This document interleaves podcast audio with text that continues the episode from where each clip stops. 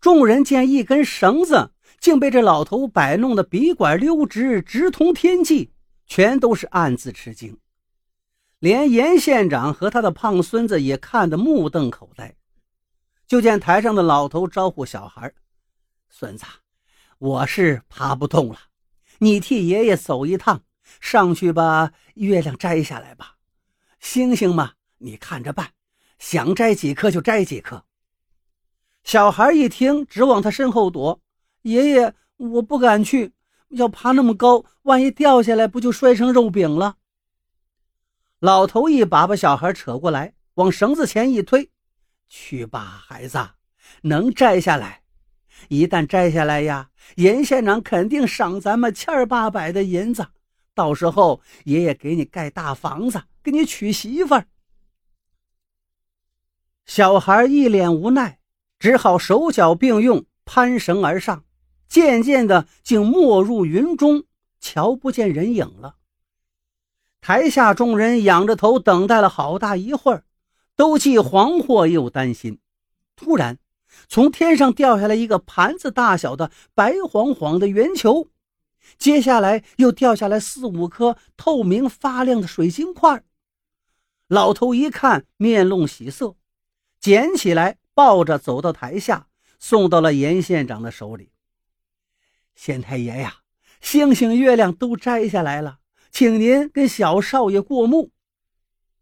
严县长和小孙子接到手里，细一看，这些星星月亮真就如同平时晚上看到的大小，质地也都是坚硬而透亮。可是最近听西方的科学说了，又不太一样。正在疑惑呢，只听呼啦一声，众人抬头一看呢，绳子断了，从天上掉下来了。老头一看，脸色突变，坏了！有人割断了我的绳子，我孙子要出事儿。说罢，急奔上台，就见有一个东西忽然从天上坠落下来，砰！大家都定睛一看呢，竟是刚才攀绳而上那小孩的脑袋。老头顿时哭了：“哎呀，偷摘星辰，惊扰了天神，我孙子果然没了。”紧接着，啪嗒啪嗒。小孩的手脚躯干接二连三都掉了下来。老头一边将孙子的残肢收进竹筐里盖好，一边哽咽着哭泣：“哎，老汉，我只有这一个孙儿啊，不想却因为严县长要求摘星星、摘月亮，惨遭此祸。以后可叫我怎么活呀？”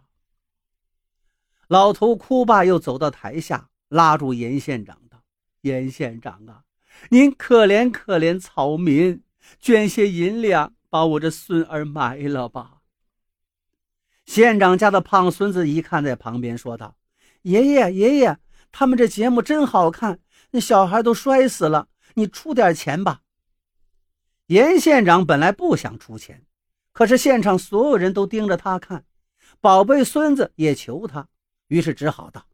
好吧，好吧，拿十两银子给他们。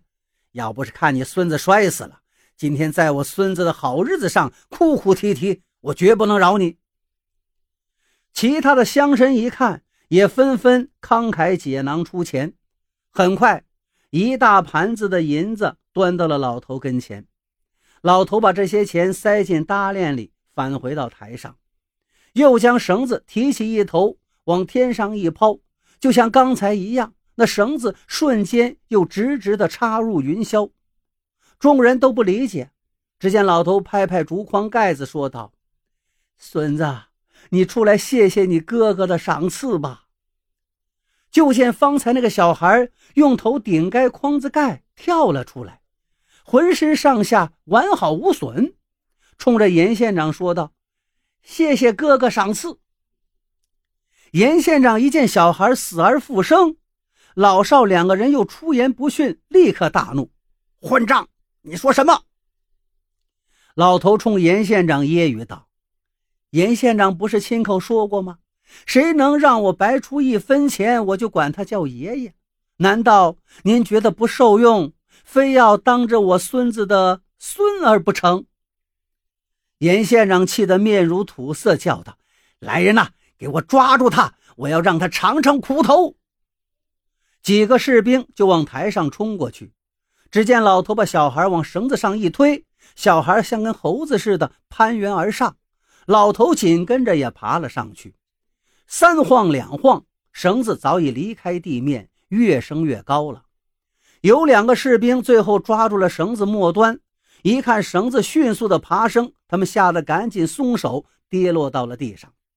老头在空中说道：“严县长，不光你有儿孙，人人都有儿孙。当官不为民做主，不如回家卖红薯，请你三思啊！咱们后会有期。”说罢，老头左右摇晃绳子。绳子上头好像真被人提起来一样，带着两个人越来越快向远处而行，转眼间就不见了踪影。严县长立刻下令，让人全县搜捕这祖孙俩。可是搜捕多日也没有结果，看来他们可能不是本县人，只得作罢了。严县长拿着从天上摘下来的星星月亮。找到学贯中西的素如询问究竟，人家研究半天，说了这个杂耍，古书里偶有记载，在中国这叫神仙锁，在天竺也就是印度叫通天绳，其中道理玄奥是莫名其妙。现在几乎没人会这项技能了。至于这星星月亮嘛，纯属人工打造的，绝不是从天上摘下来的。严县长给气了个半死，但是从此之后，再搜刮百姓的事儿倒是收敛了许多。